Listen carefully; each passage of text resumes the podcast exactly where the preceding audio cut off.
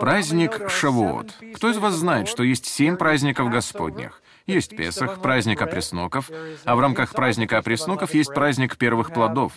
А затем, спустя 50 дней, наступает праздник Шавуот, или по-гречески он называется Пентекостия.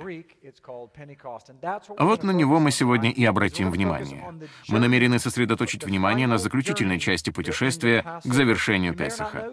Возможно, вы этого не знаете, но Шавуот считается завершением или окончанием Песаха. Поэтому окончание праздничных дней весной завершается этим праздником, праздником Шавуот. Итак, сегодня вечером мы узнаем все, что вы когда-либо хотели узнать о Шавуоте. Ацерет Песах — завершение Песаха. Вот что это означает. Пентекостия или Шавуот является кульминацией всего того, что началось с первого праздника в году, который называется Песах. Он является завершением весенних праздников. С пророческой точки зрения он является завершением всего того, что Мессия пришел принести в свое первое пришествие. Если вы еще этого не знаете, если вы впервые нас смотрите, то праздники поделены на две категории — Первое пришествие Мессии связано с первыми четырьмя праздниками, весенними праздниками Господними. А второе пришествие нашего Господа связано с последними праздниками, осенними праздниками, о которых мы сегодня не будем говорить. Мы поговорим о весенних праздниках, в частности, о последнем празднике Шиву. Но позвольте задать вам один вопрос. Давайте сразу же углубимся в эту тему. Когда сеяли пшеницу? Ведь праздник Шивуот — это тот период, когда приносили омер или сноп пшеничных колосьев и приносили жертву возношения с двумя хлебами, хала, пред Богом. Но когда сеют пшеницу? Кто-нибудь знает? Пшеницу сеют осенью. Это очень похоже на озимую пшеницу здесь, в Соединенных Штатах. Пшеницу сеют осенью после праздника Кущей. Хорошо? Итак, давайте немного углубимся в Писание и выясним некоторые сельскохозяйственные термины. Рассмотрим ивритские слова и узнаем, что Господь, возможно, сразу же показывает нам в связи с тем, когда приносится пшеница. Прежде всего, давайте поговорим о слове «Тора». Если можно, покажите видео. Я хочу показать вам слайд с ивритским словом «Тора», потому что многие люди никогда раньше этого не видели. Можете нажать на кнопку воспроизведения. Ивритское слово «Тора» состоит из четырех букв. Вот эти еврейские буквы. Тав, Вав, Реш, а также хей. Современный ивриту вверх, а палеоиврит внизу. Итак, истинный смысл на иврите следующий. Завет гвоздя является главой откровения. Таким образом, Тора означает «завет». Таково значение буквы «тав» — «завет». Затем буква «вау», означающая «гвоздь» или «то, что соединяет». Буква «реш» — это «голова». Очевидно, что она означает «главу» или «начало». Так получилось выражение «Рош Хашана» — «глава года». А буква «Хей» напоминает человека, который прыгает вверх-вниз и восклицает «Хей». Она означает «взирать» или «открывать» или «откровение». Итак, в само слово «Тора» удивительным образом встроена фраза «Завет гвоздя» является главой откровения. И мне нравится то, что оно означает. Если прочитать его в обратном направлении, открыта глава Завета гвоздя. Итак, вот чем мы займемся. Возможно, вы спросите, как это связано с пшеницей? Мы рассмотрим то, как Тора в действительности связана с праздником Шавуот, Заветом гвоздя, обратившись к корню слова «Тора». А корнем слова слова Тора в иврите является слово «яра», а слово «яра» состоит из букв «йод», «реш» и «хей». В симфонии Стронга оно под номером 3384, и оно означает «речь как вода», «учить», «указывать», «бросать» или «выстреливать как стрелу». Кто из вас помнит место Писания, где сказано, что кому дано много детей, тот имеет колчан? Не задумывались ли вы когда-либо о том, почему здесь использован термин «колчан»?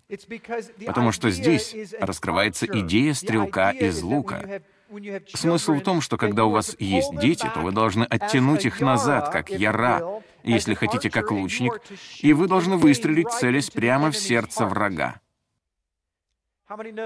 Кто из вас знает, что одно из толкований греха — это промах? Таким образом, это связано с терминами стрельбы из лука, которые связаны со словом «яра», что означает «течь, как вода» или «учить», «указывать путь», «бросать» или «выстреливать, как стрелу». Но мое любимое определение слова «яра» следующее — «обливать водой». Вот что оно означает. Итак, кто из вас хотел бы проснуться утром и быть облитым водой? Нет, совсем никто. К чему бы это привело? вы бы сразу же проснулись. В этом и есть весь смысл Яра. В этом изначально и заключается смысл Торы. Слово Божье предназначено для того, чтобы вас пробудить. Оно предназначено для того, чтобы вам на что-то указать. Улавливаете? Оно предназначено для того, чтобы вас чему-то научить. Оно предназначено для того, чтобы помочь вам течь. На самом деле, в книге «Бытие», когда Яхве создавал небеса и землю, что было на поверхности земли? Вода. Что было на поверхности воды? Дух Божий. Что проводит электричество быстрее любого другого вещества? Вода. Из чего вы созданы на 70%? Из воды. Из чего состоит планета Земля? На 70%. Из воды. Видите ли, существует связь между небом и землей. Кто из вас знает, что Землю покрывали семь атмосфер до потопа? По мнению большинства ученых, седьмой атмосферой была коллоидная вода. Может быть, частицы льда, то, что отфильтровывало ультрафиолетовое излучение и позволяло всему на Земле жить в юрский период. Бог любит воду. В воде есть нечто сверхъестественное.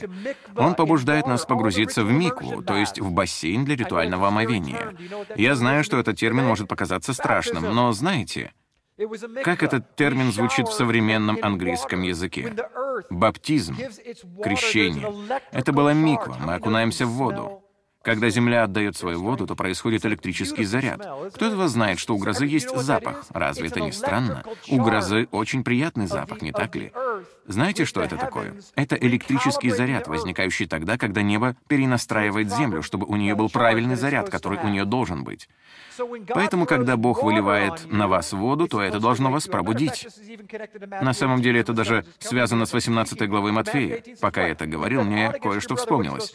Что сказано в 18 главе Матфея? Когда вы имеете что-либо против своего брата, как вы должны поступить? Пойти к нему. И что вы должны сделать? Вы должны указать ему или научить его, что он сделал неправильно. Таким образом, мы вернулись к корневому слову, от которого произошло слово «Тора». Следовать за Торой означает указывать, помогать. Это означает не обвинять, а указывать. Подобно тому, как поступает учитель в классе. Это значит дать им воды. Вы следите за мной? Хорошо. Давайте продолжим. Иоиль, 2 глава, 23 стих. Если можете, откройте свою Библию для меня. Иоиль, 2 глава, одна из моих любимых книг и любимых глав во всей Библии. Несомненно. Итак, в 23 стихе сказано, «И вы, чада Сиона, радуйтесь и веселитесь о Господе Боге вашем, ибо Он даст вам дождь в меру, и будет не спосылать вам дождь, дождь ранний и поздний, как прежде, и наполнится гумна хлебом, и переполнится подточилия виноградным соком и елеем, «И воздам вам за те годы». Конечно, вы слышали это место Писания, но я продолжу его читать. «И воздам вам за те годы, которые пожирали саранча, черви, жуки и гусеница, великое войско мое, которое послал я на вас. И до сытости будете есть и насыщаться, и славить имя Яхвы Бога вашего, который дивное соделал с вами, и не посрамится народ мой вовеки. И узнаете, что я посреди Израиля, и я Яхве Элохим ваш, и нет другого, и мой народ не посрамится вовеки». Одна из самых удивительных глав и обетований во всей Библии, вторая глава Иоиля. Однако я хочу обратить внимание на 23 стих, где говорится о дожде раннем и позднем. Я немного поделюсь с вами сельскохозяйственными знаниями. В Израиле есть такие понятия, как ранние и поздние дожди. Ранние дожди приходят осенью. Это отличается от нашего американского понимания. Мы могли бы подумать, что тогда бывают поздние дожди, потому что наш год длится от января до декабря. Но ранние дожди проходят осенью, а поздние дожди — весной. Почему? Потому что сельскохозяйственный посевной сезон выпадает на осень. Именно тогда начинается этот сельскохозяйственный цикл. Ранние дожди или начальные дожди проходят во главе года. Хорошо? Посевного года. А поздние дожди проходят весной. Почему так получается? Потому что ранние дожди проходят, чтобы породить и стимулировать быстрый рост в растительном мире. А поздние дожди — в самом конце, когда нужны последние капли дождя, прежде чем наступит весенняя жатва. Итак, давайте углубимся поглубже и рассмотрим слово «дождь». Слово «дождь» на иврите — это «море». Скажите все «море». Не «маран», а «море». Хорошо? Но его корневое слово на иврите происходит от слова «яра». Представляете? Вот каково значение этого слова согласно симфонии Стронга. Стрелок из лука, учитель или учение, а также ранний дождь. Это то же самое корневое слово, что и в слове «Тора». Слово «море» происходит от того же корневого слова, что и слово «Тора».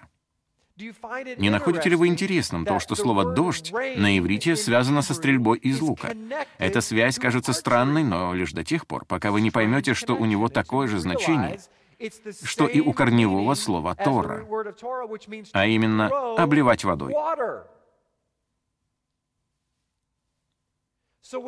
Итак, когда Бог вверху на небесах, а земля испытывает засуху, то что Он будет делать? Если Он хорошо относится к своему народу, то Он зальет вас водой. Итак, вот для чего предназначены ранние дожди. Это очень сильные дожди. Это ливневые дожди, которые разрыхляют почву. Вот что делают ранние дожди. Они разрыхляют почву. Поздние дожди приходят в конце грозы. Эти поздние дожди — легкие дождики, которые вызывают бурный рост. Это легкий дождик. Если же идет сильный ливень, то что он делает? Он разрыхляет почву, после чего вся вода утекает прочь. Она не проникает вглубь почвы. Но поздние дожди позволяют воде проникнуть глубоко в почву. Мы еще поговорим о различиях между этими двумя видами дождя и о том, как это связано с праздником Шавуот. Учение подобно дождю. Во Второзаконии 32 глава, 2 стих сказано, «Польется, как дождь учение мое, как роса речь моя, как мелкий дождь на зелень, как ливень на траву». Свое слово и свое учение Бог уподобляет дождю. Он пытается установить пророческую связь с настоящей жизнью, а именно то, что его слово как дождь, как вода для души. Вы это слышали. Тора, учитель, рави, стрельба из лука, дождь, инструкции, рост — все эти понятия взаимосвязаны благодаря одному ивритскому слову. Это нечто потрясающее. Именно поэтому мы не можем отбросить это понятие, которого не понимаем. Ведь это слово, которое мы сегодня никогда не используем в христианстве, слово Тора. Мы не можем его отбросить. Почему?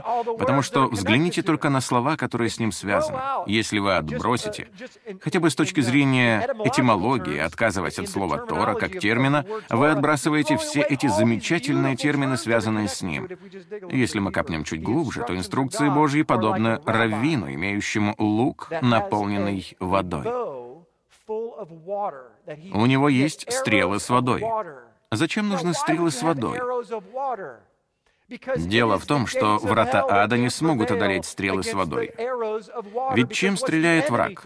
Сказано, что он стреляет раскаленными стрелами, бросает огненные дротики. Если же вы будете по-настоящему покрыты Словом Божьим, дамы и господа, то, попадая в вас, эти стрелы будут сразу же отскакивать. Они не смогут сжечь то, что покрыто водой. Вот почему вы должны погрузиться в микву, креститься в Духе Святом. Ведь когда вы погружаетесь в микву, то вы уже никогда не должны выходить из воды. Стрелы бессильны под водой. Но хорошая новость состоит в том, что наши стрелы все же действуют против врага, потому что у него есть озеро огненное, у него, если хотите, есть замок огненный, а наши стрелы тушат этот огонь и разоблачают то, что на самом деле за этим стоит. Послание к Ефесянам, 5 глава, очень сильный и самый популярный стих, несомненно. «Мужья», 5 глава, 25 стих, «любите своих жен, как и Христос возлюбил церковь и предал себя за нее, чтобы осветить ее, очистив баню водную посредством слова, чтобы представить ее себе славною церковью, экклесия, не имеющую пятна или порока или чего-либо подобного, но дабы она была свята и непорочна. Я не хочу отвлекаться от темы, но слово, переведенное здесь как «пятно» или «порог», связано с кожей. В нашем представлении оно связано с одеждой, но это не так. Речь идет о коже. Если вы посмотрите на слово «пятно» в Септуагинте, греческом переводе Ветхого Завета, то обнаружите, что оно почти каждый раз используется в контексте проказы. Это пятно, связанное с лашон хара, злоречием. Верно?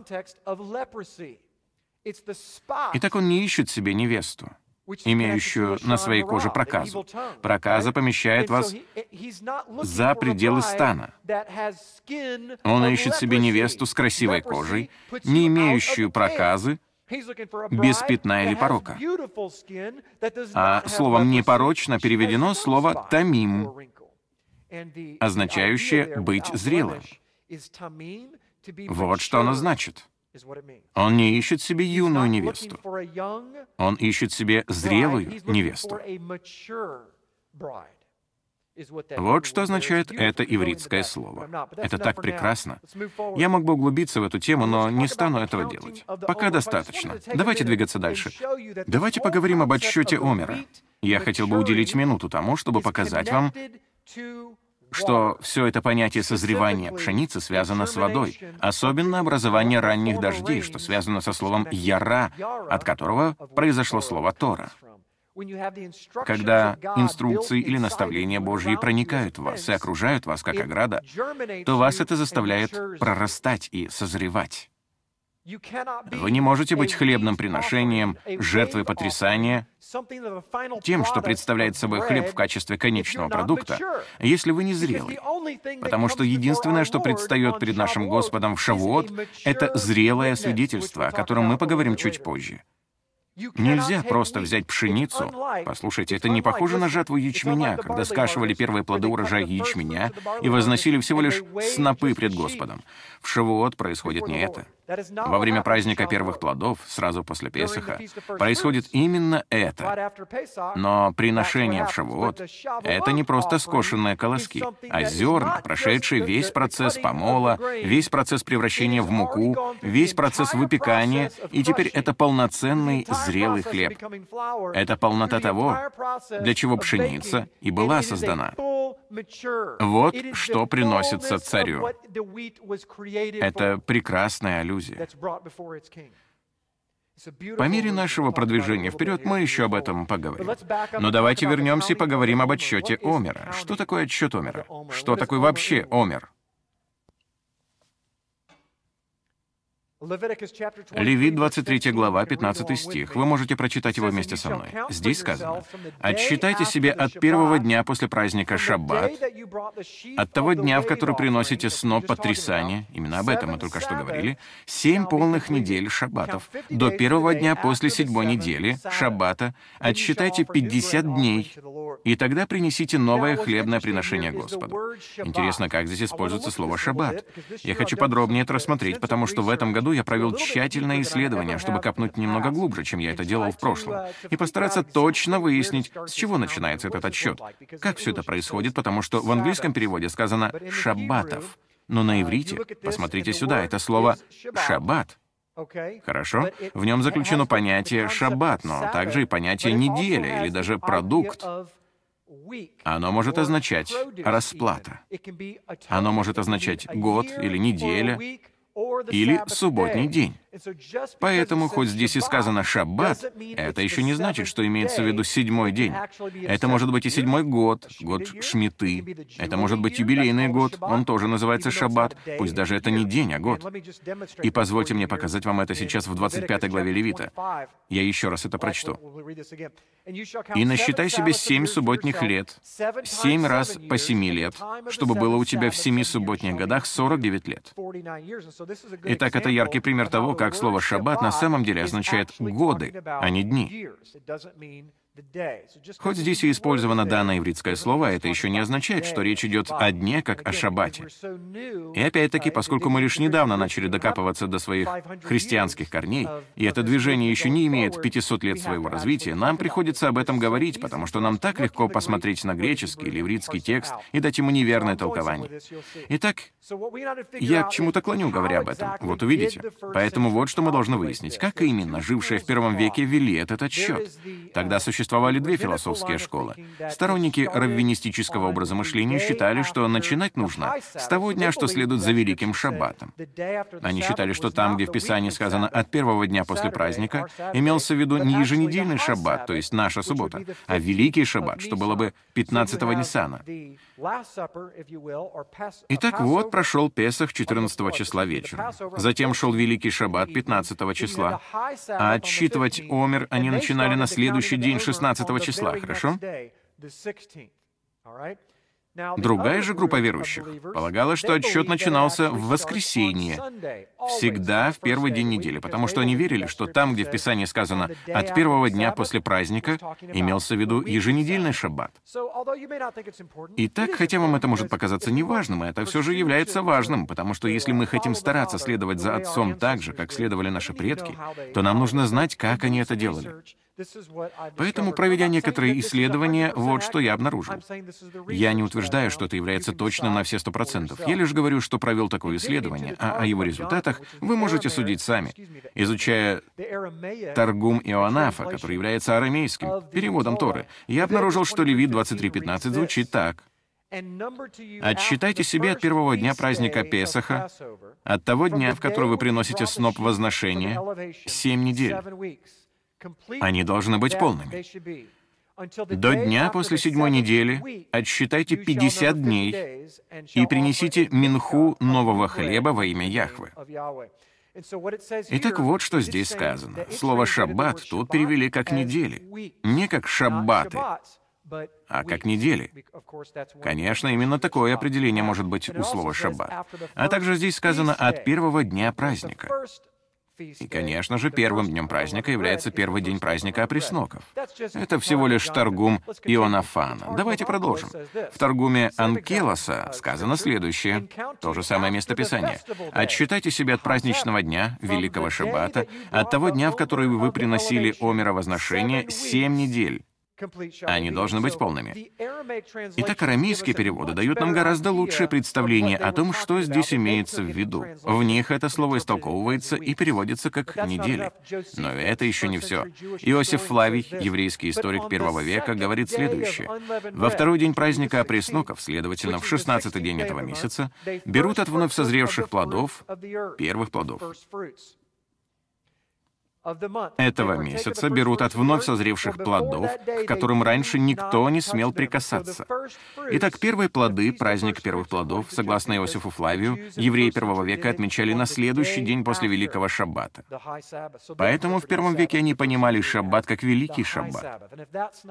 И если этого недостаточно, то окончательное доказательство находится в книге Иисуса Навина, 5 глава, 10 стих, где сказано «И стояли сыны Израилевы станом в Галгале и совершили Пасху, Пасху в четырнадцатый день месяца вечером на равнинах Иерихонских. И на другой день Пасхи стали есть из произведений земли сей. Это прямое указание на праздник первых плодов — а пресноки и сушеные зерна в самый тот день. А манна перестала падать на другой день после того, как они стали есть произведения земли. И не было более манны у сынов Израилевых, но они ели в тот год произведения земли ханаанской. И так похоже, что мы опытным путем вполне доказали то, что праздник первых плодов выпадал на следующий день после праздника опресноков или первого дня опресноков. И теперь кажется вполне логичным то, что отсчет Шавуота велся не шаббатами, а неделями. То есть отсчитывались семь дней семь раз. Семежды семь будет сколько? Кто сказал 29? Я это услышал. 49. 7 и 7 — 49. И на следующий день после этого — Шавуот. Хорошо? Итак, это просто информация для тех из вас, кто любит изучать все подробно. А теперь мы вернемся к стиху Левит 23.15. Вот что в нем на самом деле должно быть сказано.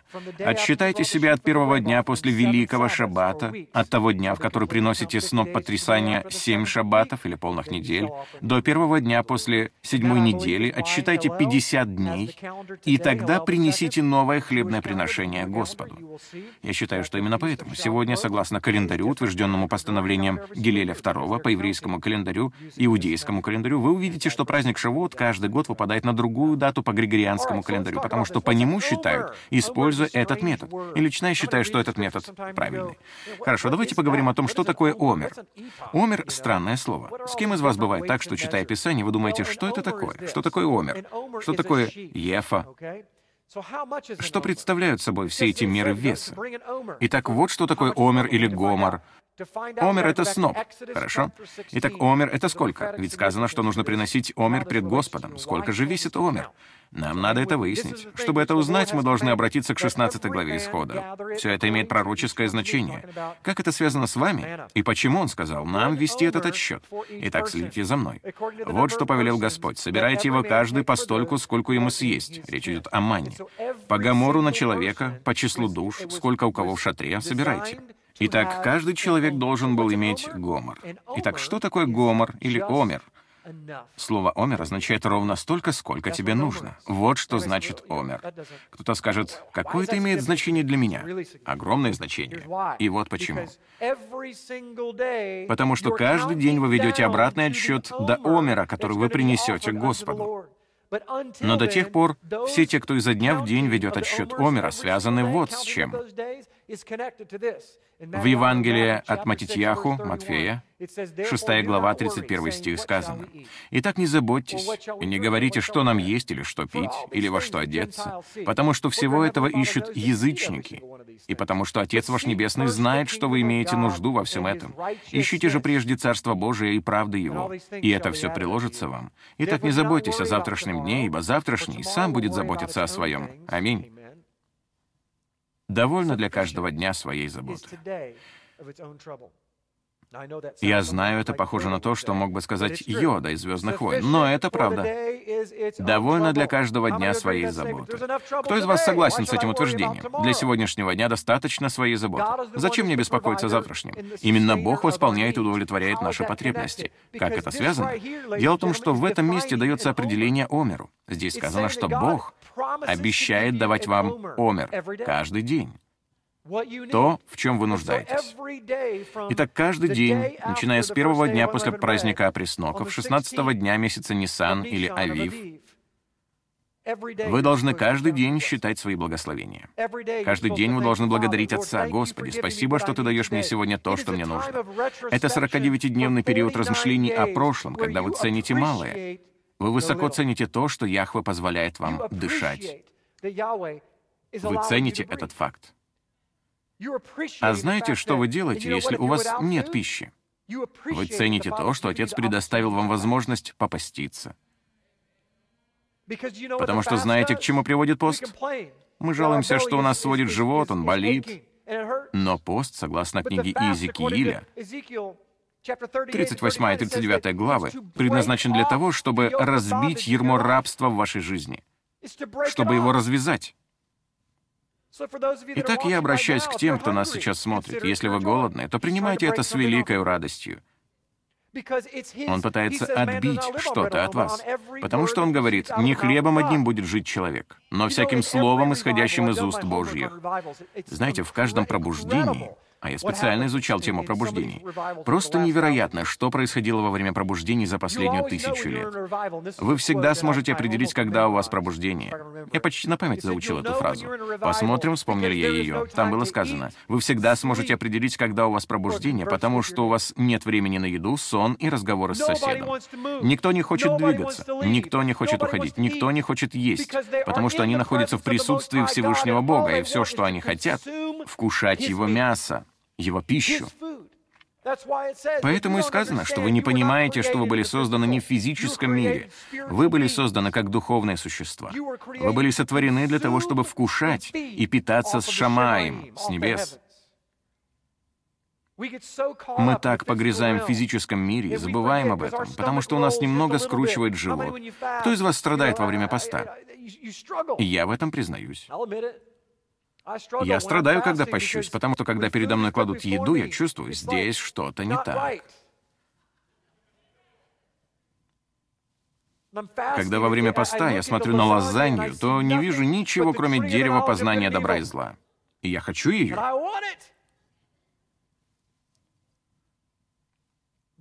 Но Бог говорит, потерпи, я пытаюсь кое-что из тебя вытащить. Наибольшая ясность в мыслях у меня бывает тогда, когда я пощусь. Когда вы умираете для себя, вы живете. Ведите отсчет Омера, отсчитывайте. Разве не удивительно, что если в слове «омер» изменить лишь пару точек, которых к тому же не было в изначальном языке, в нем не существовало знаков огласовок. Но если вы измените огласовки в слове «омер», то получится «амер», а слово «амер», состоящее из тех же самых еврейских букв, означает вот что. Обращаться как с рабом или быть суровым. Что? Как Омер связан с Амером? А вот как. Что происходило, когда израильтяне были в Египте? С ними обращались как с рабами, и с ними обращались сурово. Именно тогда израильтяне были связаны с землей. Они находились в рабстве. Они были порабощены. Библия в Бритхадаша в Новом Завете называет ваши тела тленными, как если бы они разлагаются вместе с миром. Если вы друг миру, то, как сказано в Библии, вы враг Богу. Если вы укоренены в этой земле, то вы являетесь рабом этой земли и того, что земля вам предлагает. Итак, как это все взаимосвязано? А вот как.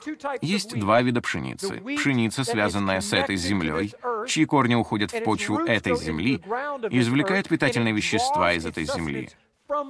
Но существует и духовная пшеница, чьи корни не в этой земле.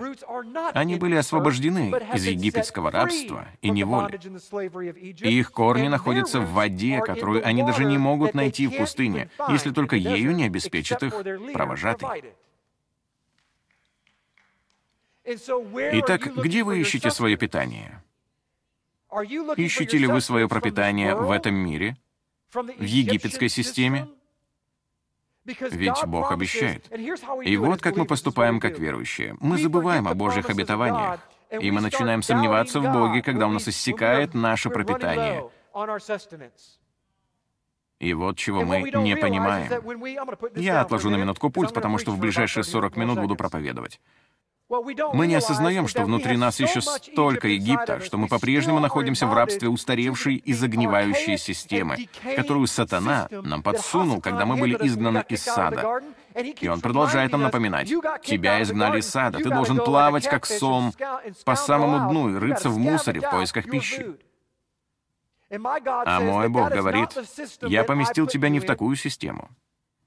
Да, когда ты только вышел из сада, ты находился в этой системе, но когда я дал тебе сына моего, и ты вкусил хлеба жизни, то тебе это позволило вернуться в систему царства, которую враг не контролирует. И твоя вода поступает от меня. И если ты будешь в полной мере мне доверять и слушаться меня, то я обеспечу тебе всем, что тебе нужно.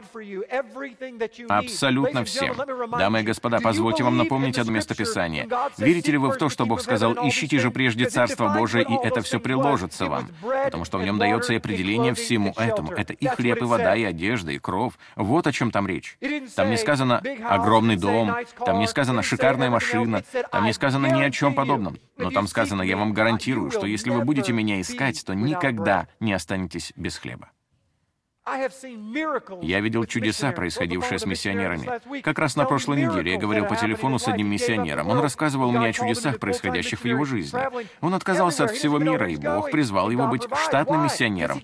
Так что он повсюду разъезжает, не зная даже, куда он направляется. И Бог его всем обеспечивает. Почему?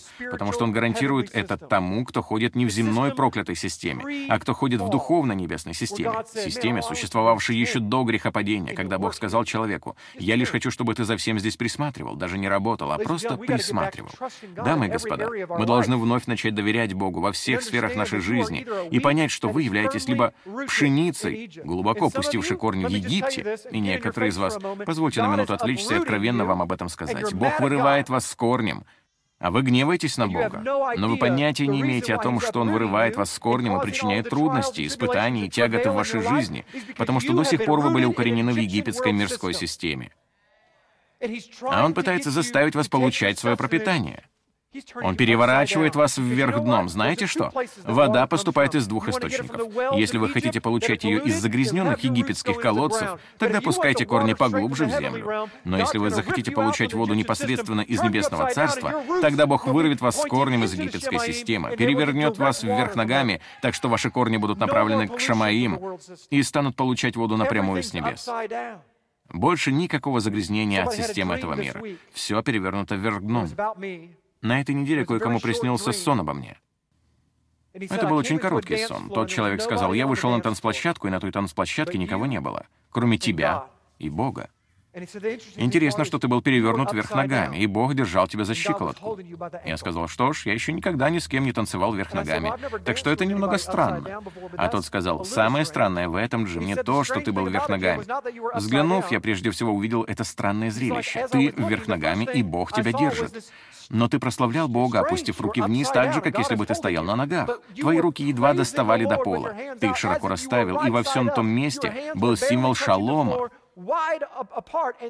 Вся танцплощадка была исполнена шалома и мира.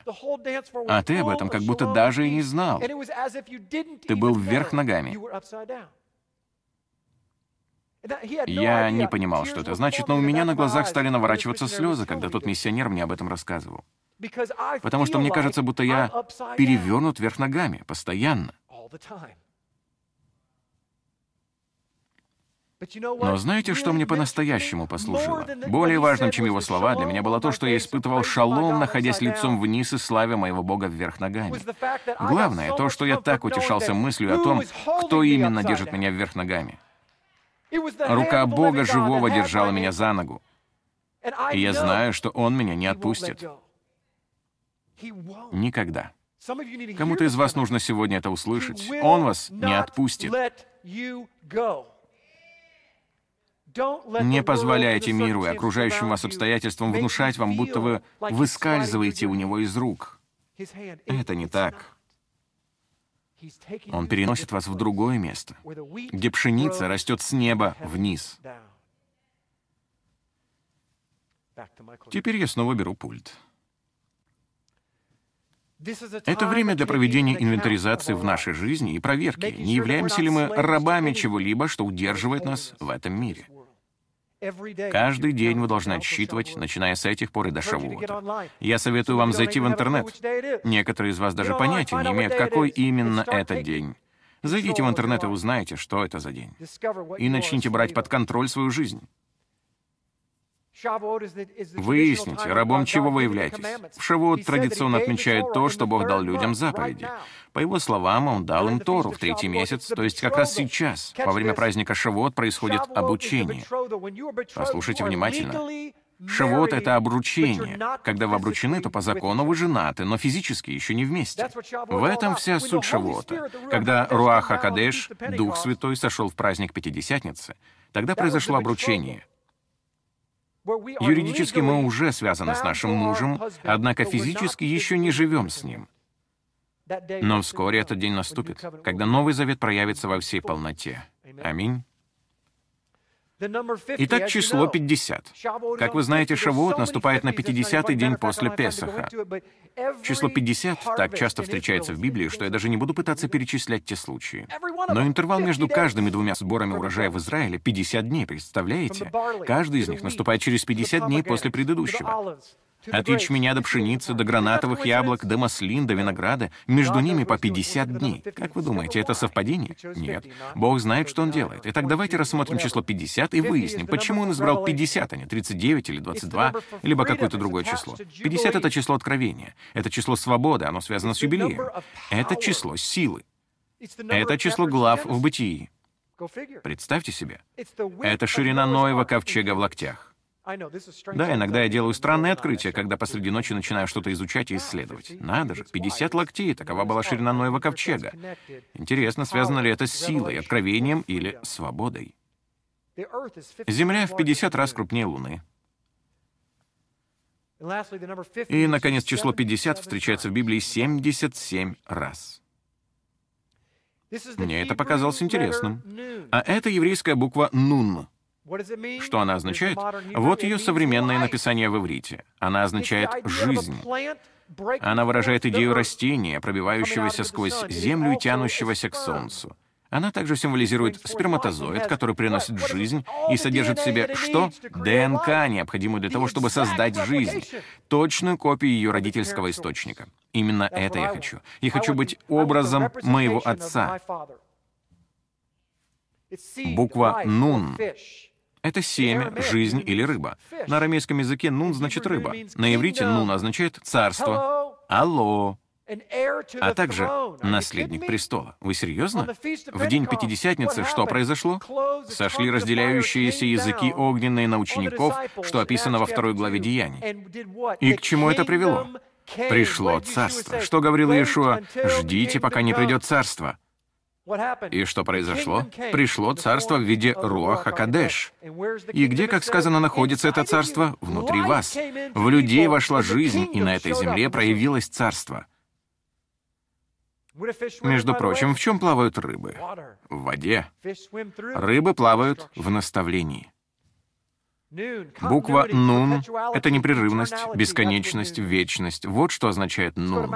Давайте обратимся к горе Сион. Вы согласны, чтобы я продолжал? Исход 32 глава. До сих пор было лишь вступление. Исход 32 глава, 25 стих. Сейчас мы выясним всю суть Шавота или Пятидесятницы. Что произошло в тот первый день? В 25 стихе сказано, «Моисей увидел, что это народ необузданный».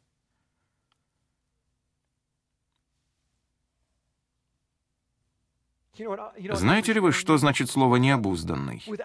Я только что посмотрел его значение. Без наставлений, без наставника. Необузданный, ибо Аарон допустил его до необузданности, к посрамлению пред врагами его.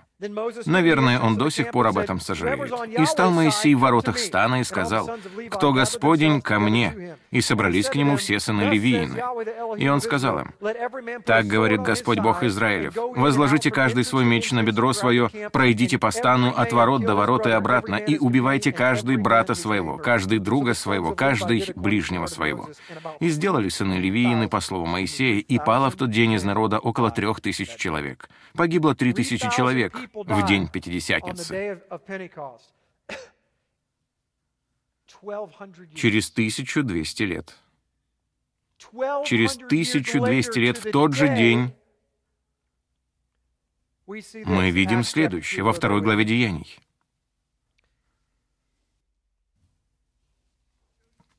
Откройте вместе со мной.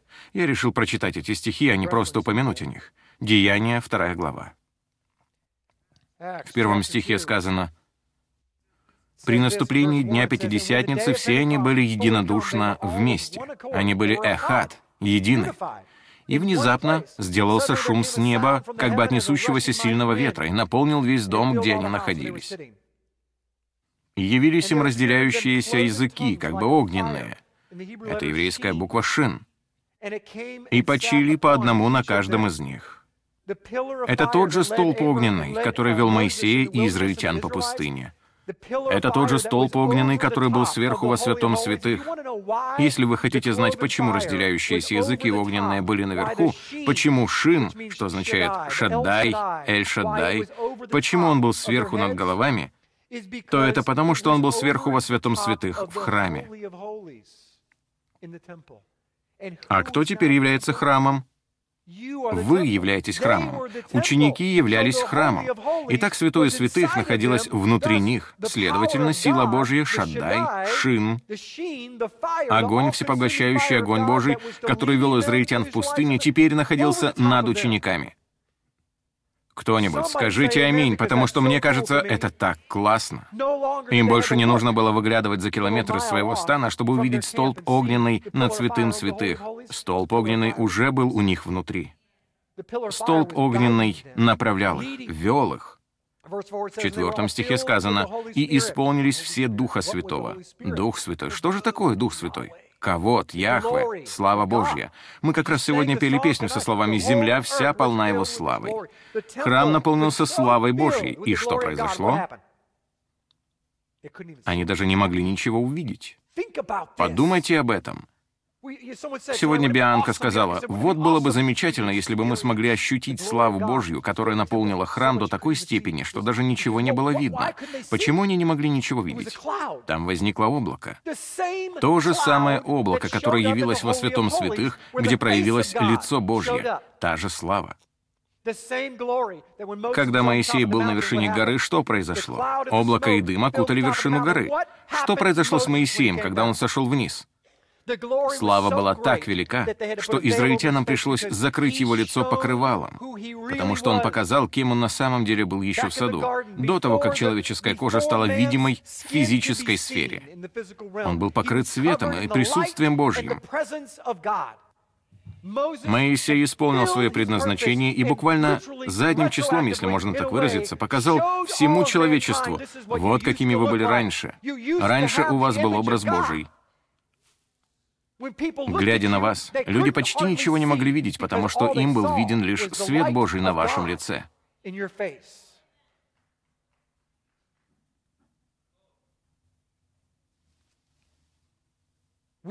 Мы — храм Бога Живого. Сойдя, тот огонь заполнил храм, и они исполнились славы Божьей. И когда тот дым поднимается и полностью вас наполняет, он вас ослепляет. Знаете почему?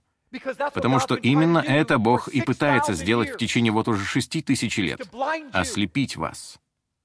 Где доказательства? Апостол Павел по пути в Дамаск. Между прочим, он думал, что исполняет волю Божью.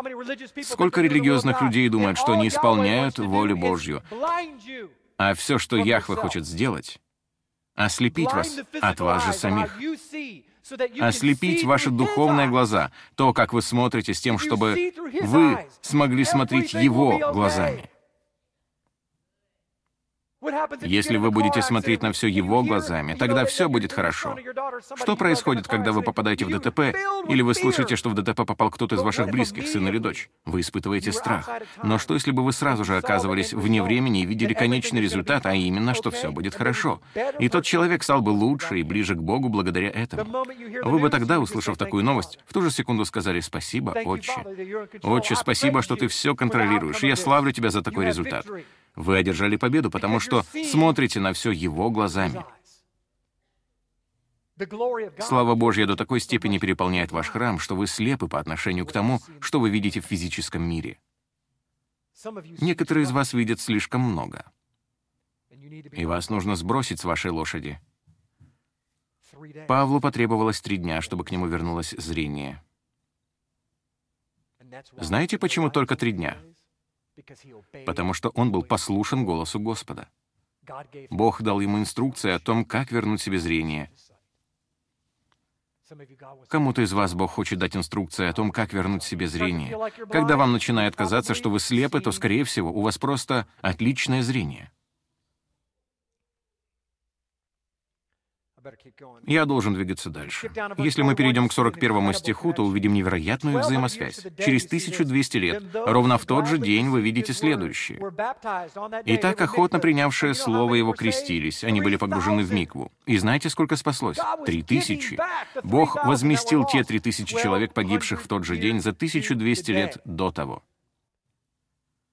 Он забрал три тысячи у Израиля, и он вернул три тысячи Израилю в тот же день. Что произошло на вершине горы Синай?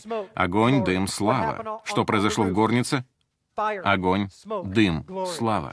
Три тысячи мертвых, три тысячи живых. Они связаны с двумя Адамами. Я могу провести еще столько параллелей. Первый Шавуот связан с первым Адамом. Что произошло? Смерть. Второй Адам принес жизнь. Именно об этом Павел говорит в Писании, не так ли? Первый Адам принес смерть, второй Адам принес жизнь. Огонь Божий, придя в первый раз, убил. Во второй раз он принес жизнь. Как только Надав и Авиуд, сыновья Аарона, впервые вошли во святое святых, огонь Божий убил их. Но в этот раз, как сказано в Библии, у вас есть на это право благодаря Руаха Кадеш и огню Бога Живого, живущего и дышащего в вас. У вас есть право с дерзновением входить в тронный зал, во святое святых, и вы не погибнете. И знаете почему? Означает ли это, что огонь Божий уже не выходит из святого святых? Огонь Божий всегда выходит из тронного зала Божьего. Иначе он не может, дамы и господа.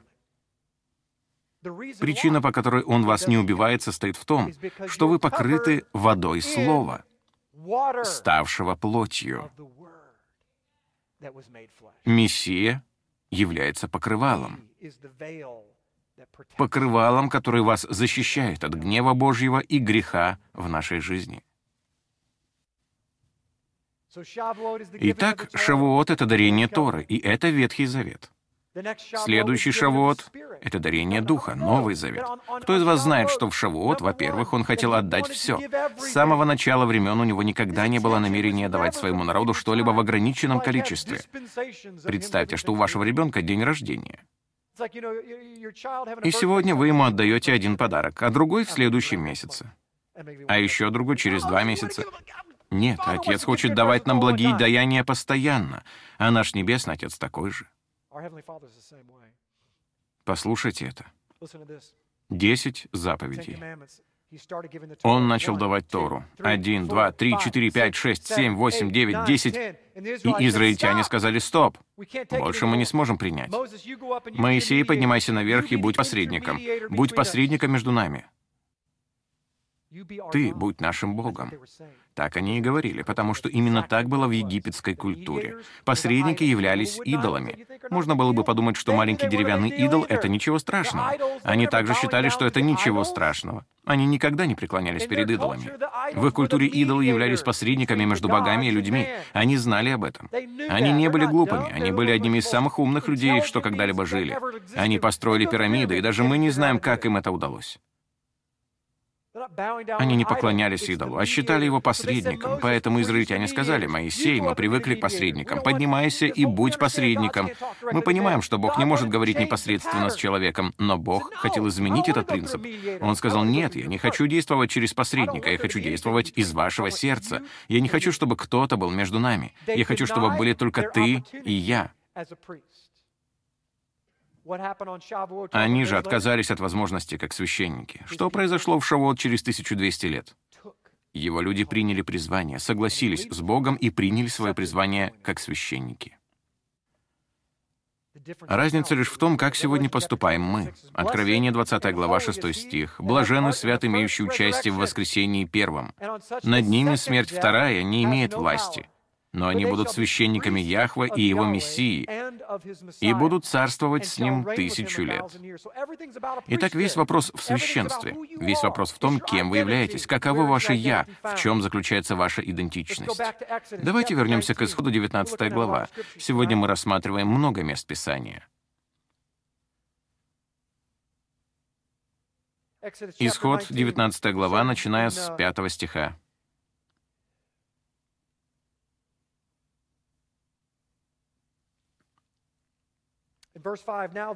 Итак, если вы будете слушаться гласа моего и соблюдать завет мой, то будете моим уделом из всех народов, ибо моя вся земля, а вы будете у меня царством священников и народом святым. Вот слова, которые ты скажешь сынам Израилевым. Улавливаете? Итак, если, видите, священство — это завет по принципу «если». Если вы будете слушаться гласа моего и соблюдать завет мой, то будете моим уделом, народом особенным. Знаете, каким греческим словом это передается? Обратитесь к Новому Завету, где сказано, что вы пришелец, вы нет мира сего, вы чокнутый, по мнению мира. Знаете, что говорит Библия? Яхва говорит, если мир считает тебя странным, то это доказывает, что ты мой удел. Ты мой особый удел. Не просто какой-то удел. Ведь он говорит, «Я владею всем миром». Но если ты будешь слушаться гласа моего и вступишь в завет со мной, о каком завете он здесь говорит? Обо всех из них, ведь все они накладываются друг на друга. Мы, как греки, хотим все разбирать на части. Есть один завет от начала до конца. Откуда я это знаю? Хотите ли вы избавиться от завета Авраама, поскольку появился завет Моисея? Хотите ли вы избавиться от Эдемского завета или завета Давида? Просто потому, что пришел Иешуа? Нет. Все обетования находятся в начале книги. Все заветы накладываются друг на друга. Это как диапозитивы. Кто из вас в таком возрасте, что еще помнит, каково поклоняться под диапозитивы? Нужно положить диапозитив со словами песни на проектор. Молодые люди думают, о чем они говорят? Я это помню. Вы кладете диапозитив. Итак, представьте, что это Божий завет. Мы на минуту отвлечемся, хорошо? Итак, у нас есть диапозитив. Мы кладем диапозитив с деревом. Что это? Нет. Хорошо. Берем следующий диапозитив. Дерево остается лежать, а мы кладем плод. Что у нас получилось? Плодовое дерево, не так ли? Нет. Итак, мы положим следующий диапозитив с изображением обнаженного парня за кустом. А затем мы положим диапозитив с изображением обнаженной девушки за кустом. Что мы делаем? Что это такое? Это Эдемский сад. Каждый из этих диапозитивов является заветом.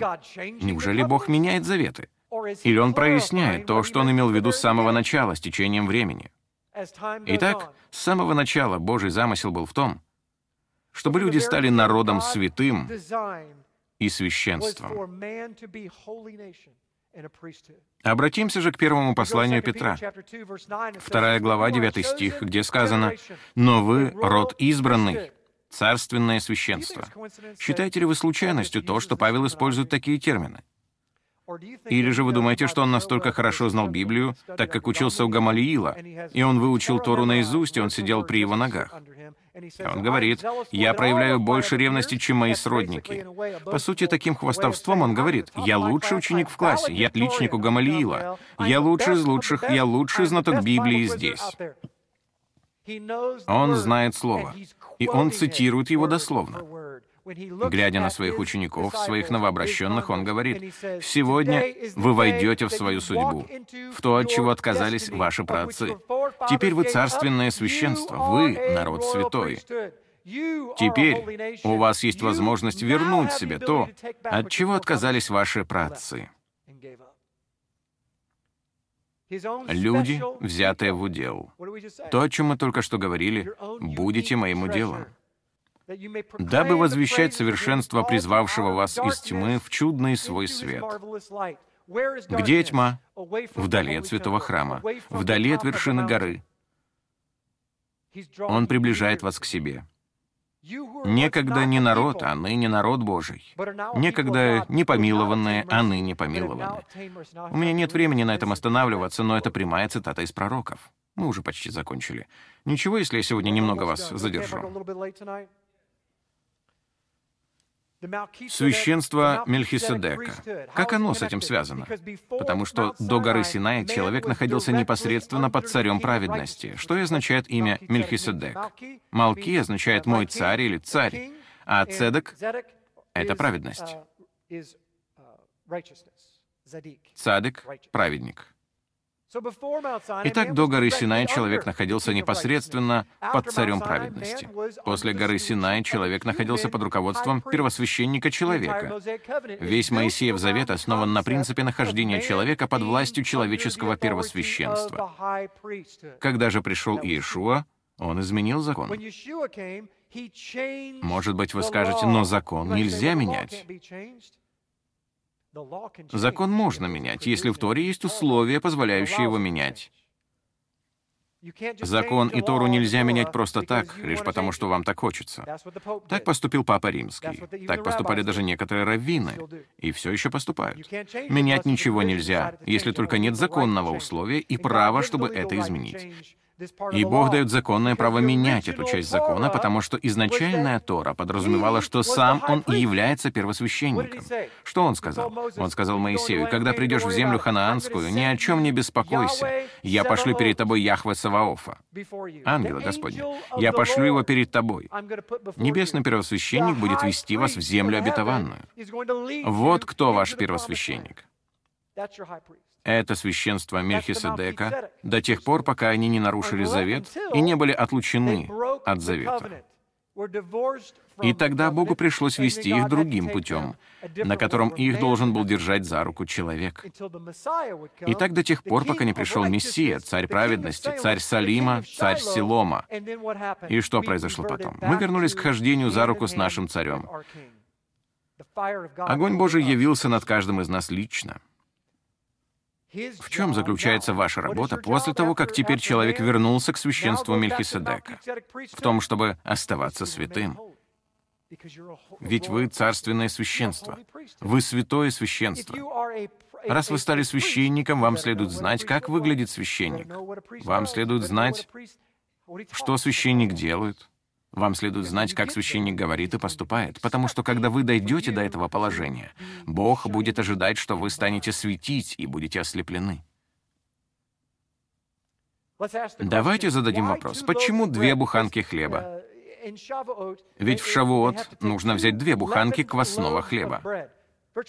Это практически единственное место во всей Библии, где Бог требует, чтобы люди принесли перед собой квасной хлеб. И почему именно две буханки? Давайте копнем здесь. Закваска символизирует в Писании чаще всего грех. Она является символом гордыни человеческой, а также тленного тела. Ведь закваска — это живой организм, который питается другим живым организмом. Поэтому враг, тленный враг, питается вами и порождает гордыню. Он порождает высокомерие. Почти при каждом упоминании закваски в Библии она связана с грехом или гордыней. Закваска фарисейская, а опреснок во святилище символизирует смирение. Он плоский. Он распростертый перед Яхве. Если вы распростерлись перед Яхве, то что вы делаете? Вы склоняетесь перед царем. Итак, в царской горнице у стола хлебов предложения есть две подпоры. Одна символизирует Северное царство Израиля, а другая — Южное царство Израиля. И эти две, на самом деле, если взять шесть плоских хлебов и сложить их стопкой, то на что это будет похоже? На буханку хлеба. Итак, у вас две буханки хлеба во святилище, символизирующие 12 колен Израилевых. А свет Мессии, Слово Божьего, освещает верхушку хлеба, который склоняется пред царем. Итак, это плоский хлеб. А пресноки чистоты и истины, как говорит Павел в 8 стихе 5 главы 1 Коринфянам. Вот с чем мы должны праздновать Песах. Со пресноками чистоты и истины. Итак, к чему я клоню, говоря об этом? Почему же тогда в Шавуот приносят именно квасной хлеб? Чтобы найти ответ, надо обратиться к Откровению, 11 глава. Давайте же так и сделаем. Сейчас мы немного углубимся в библейские пророчества, совсем чуть-чуть. Итак, 11 глава. Он говорит, начиная с первого стиха, «И дана мне трость, подобная жезлу, и сказано, «Встань и измерь храм Божий и жертвенники, поклоняющихся в нем». Сейчас мы находимся у жертвенника, и мы поклоняемся ему в храме. А внешний двор храма исключи и не измеряй его, ибо он дан язычникам. Они будут попирать святой город 42 месяца. И дам двум свидетелям моим, и они будут пророчествовать 1260 дней, будучи обличены во вретище. Это суть две маслины и два светильника, стоящие пред Богом земли. И если кто захочет их обидеть, то огонь выйдет из уст их и пожрет врагов их. Итак, что же происходит? Перейдем к седьмому стиху, где сказано, «И когда кончат они свидетельство свое, зверь, выходящий из бездны, сразится с ними и победит их, и убьет их. Их тела пролежат в Иерусалиме три с половиной дня, и вот что произойдет потом. Они воскреснут из мертвых». Итак, я хочу указать вам на эту взаимосвязь. Они буквально лежат распростертыми ниц, как люди в тленной плоти. Они распростерты, они мертвы. Они склонены, распростерты в храме. Они символизируют две стопки хлеба на столе хлебов предложения. Одна от Северного царства, другая от Южного царства. И представьте себе, два свидетеля — это Моисей и Илья. Два свидетеля, свидетельствующие о чем? О воскресении нашего Господа во время Его преображения. Один слева, другой справа. И вам, наверное, будет интересно узнать, что Моисей из Южного царства, а Илья из Северного царства по одному свидетелю из каждого царства. Они являются двумя подсвечниками. Хотите знать, почему у меня дома используются подсвечники? Два подсвечника в каждый шаббат. Они символизируют не только свет Божий, который мы как бы передаем друг другу за столом, но и двух свидетелей того, что именно Израиль несет факел. Он несет свет Божий. Это две маслины. За одной ухаживают, а другая, как сказано в 11 главе Римлянам, является дикой. И эти две маслины объединяются в маслину, описанную в 11 главе Иеремии, в одну маслину, которая разделяется надвое.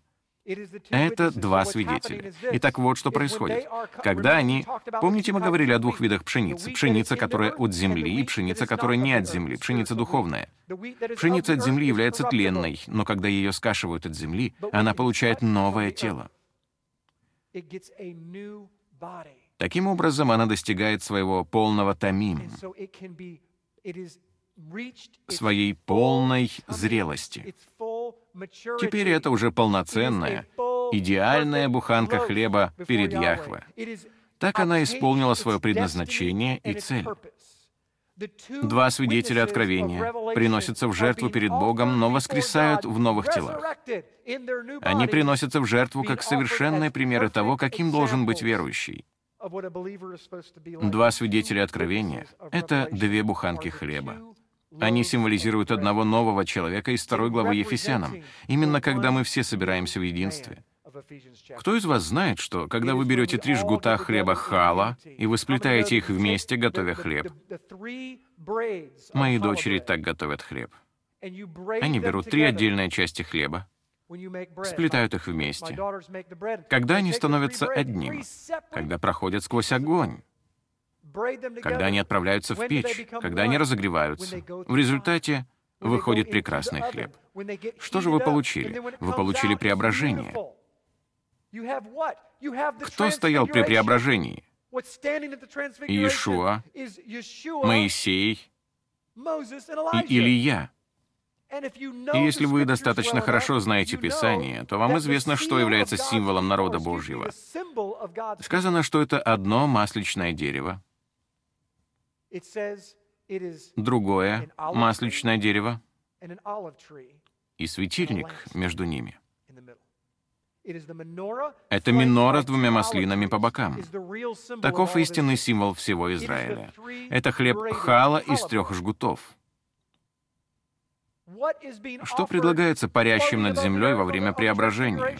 Ничто иное, как священный хлеб. Два свидетеля Два свидетеля откровения и минора прямо здесь. Но прежде вы должны умереть, чтобы затем воскреснуть, чтобы быть полностью тамим, совершенными во всей полноте, без всякого недостатка.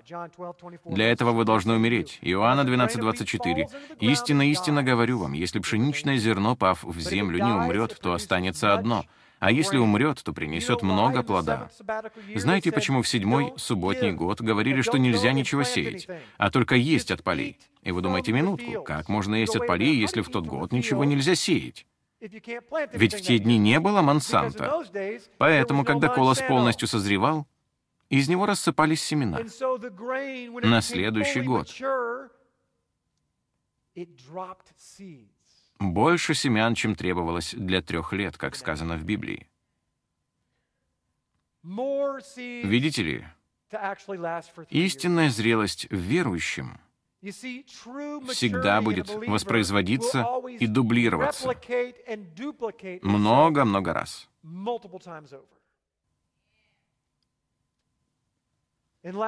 И, наконец, мы завершим уроком биологии. Вот прекрасная, удивительная вещь. Бог сказал, что вы семя. Вы пшеница. Поэтому давайте рассмотрим строение пшеничного зерна. Зерно пшеницы состоит из трех частей. Есть кожура или твердая внешняя оболочка. Затем есть также эндосперм, который является основной внутренней частью, где содержатся витамины и минералы.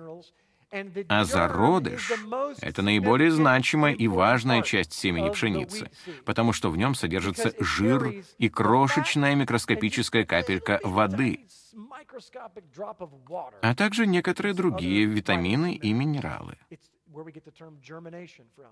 От слова «зародыш» произошел термин «зарождение». Без зародыша не может быть прорыва. Итак, не кажется ли вам интересным то, что точно такое строение вы можете обнаружить в себе? Такова и ваша анатомия как человека. Ваша внешняя часть — это ваша плоть. Несомненно, что она твердая. Что Бог пытается сделать? Прорваться через нее постоянно. Кем вы в основном являетесь внутри? Это ваша душа, которая состоит из вашего разума, воли и эмоций. Но что вас порождает? Что заставляет вас умирать и прорываться сквозь землю? Это дух. Каждый человек, который живет, может дышать лишь потому, что Яхва вложил нишима, дыхание, в нефеш, душу Адама. Это крохотный огонек, маленькая частичка Духа Божьего. В каждом человеке есть крошечная часть от Духа Божьего. Вот почему Давид сказал, «Бездна бездну призывает». Задумывались ли вы когда-либо о том, как человек реагирует на Евангелие, когда он его слышит? Почему он испытывает душевное волнение? Потому что внутри него есть огонь Божий, который, возможно, пока еще подавляется и не имеет возможности разродиться.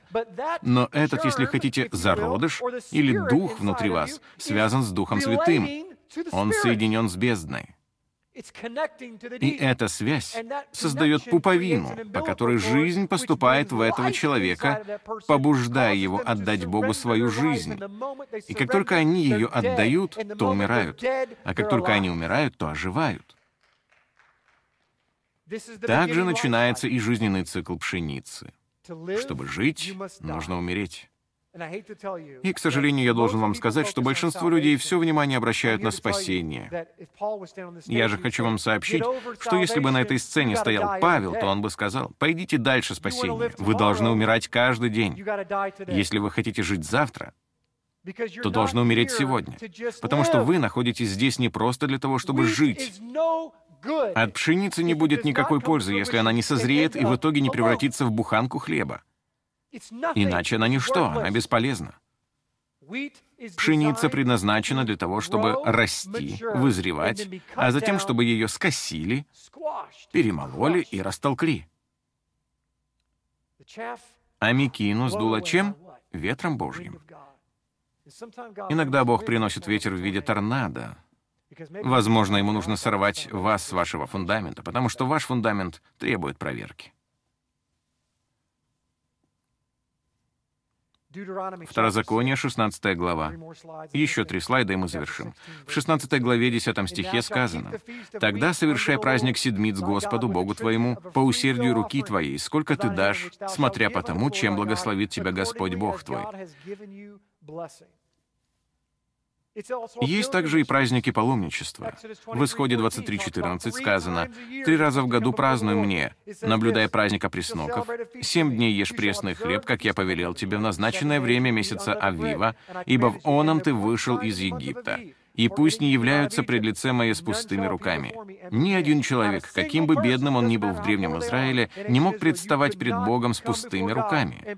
«Наблюдай и праздник жатвы первых плодов труда твоего, какие ты сеял на поле, и праздник собирания плодов в конце года.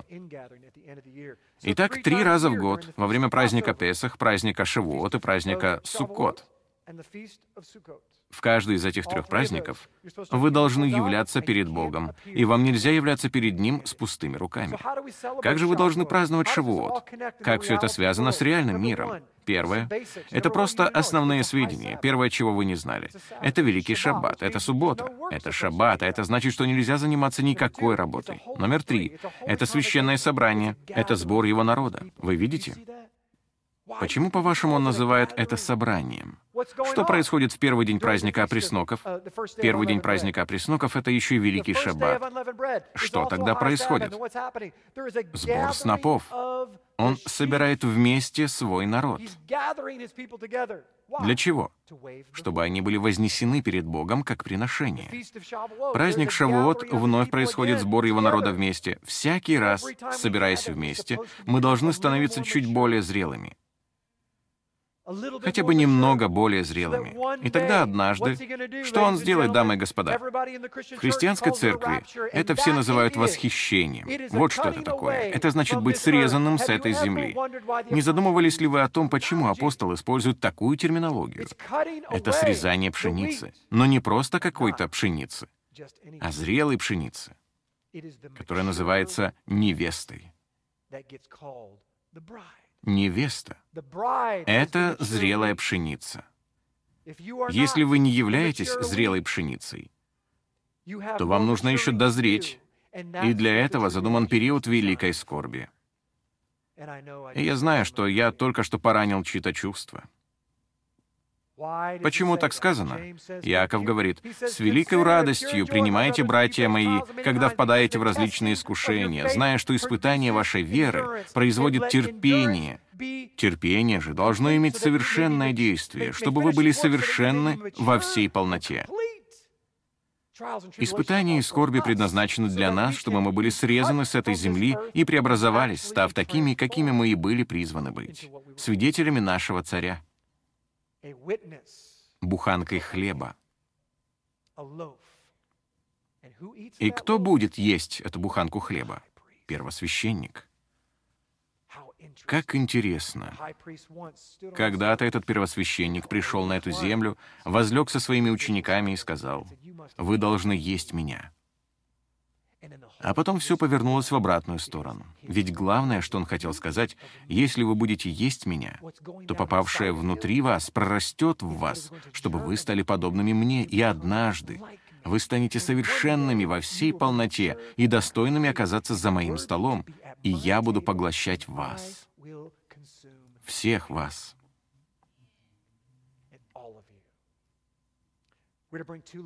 Мы должны принести две буханки квасного хлеба, и теперь вы знаете почему. Это не просто некий древний обряд. Он имеет прекрасное символическое значение. Мы должны принести Господу приношение помимо десятины, которые мы обычно приносим. Мы должны принести Господу приношение, основываясь на том, как Господь нас благословил.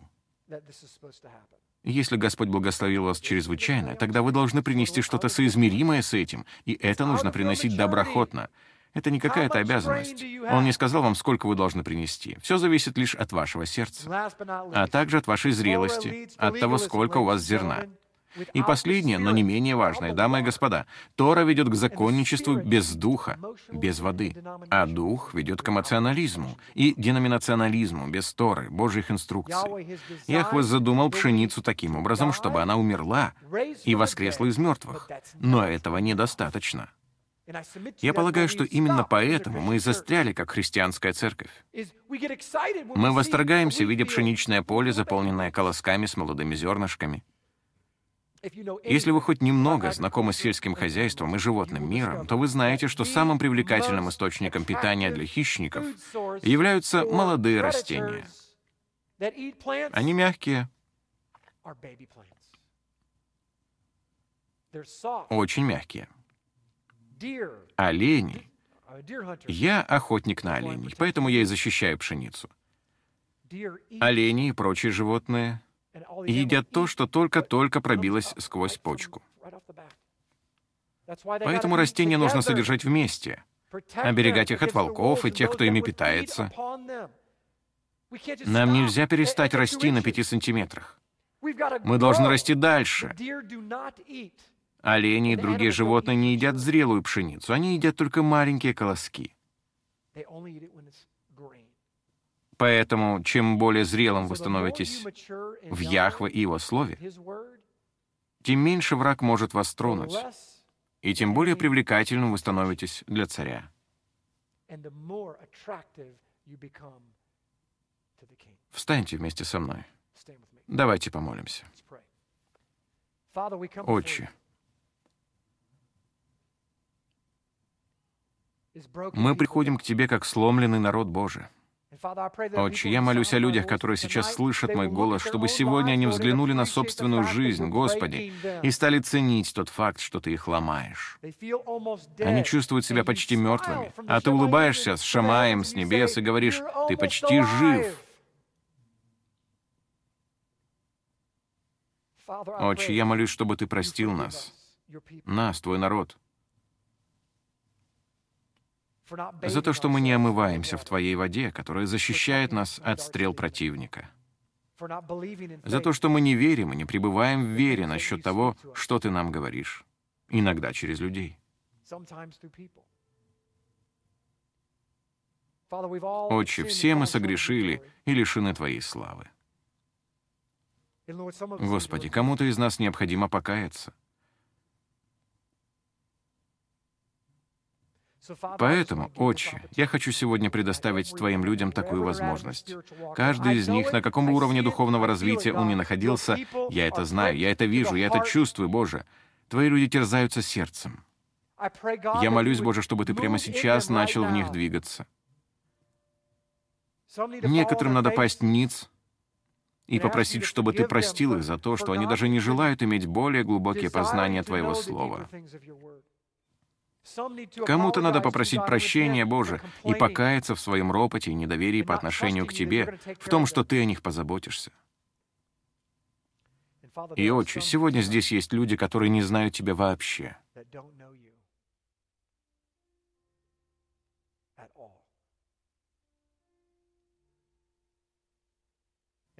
А есть и другие отчи, которые знают, что они идут по-своему. Они знают, что они не стоят с тобой обеими ногами. Одна нога, погруженная в воду Божью, не защитит вас от врага. Отец говорит, что вы должны быть полностью погружены. Итак, если я сейчас говорю о вас, то сегодня я хочу обратиться к вам, когда у всех склонены головы и закрыты глаза.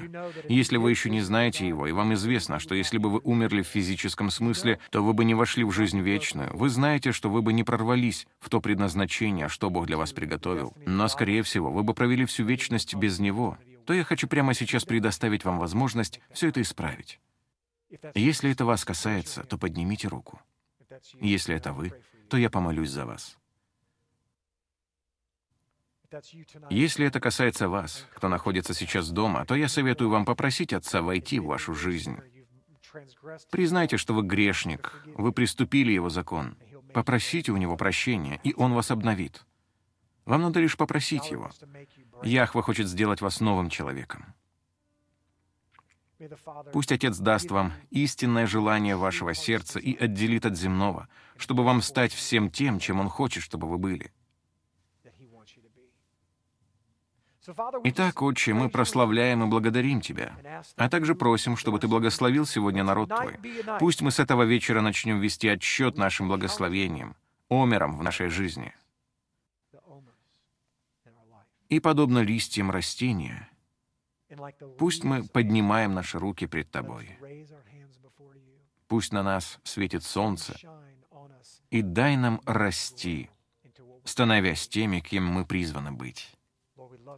Господи, мы любим Тебя и благодарим Тебя. И все сказали «Аминь». Да благословит тебя Господь и сохранит тебя, да презрит на тебя светлым лицом своим и помилует тебя, да обратит лицо свое на тебя, и да даст Он тебе шалом на этой неделе.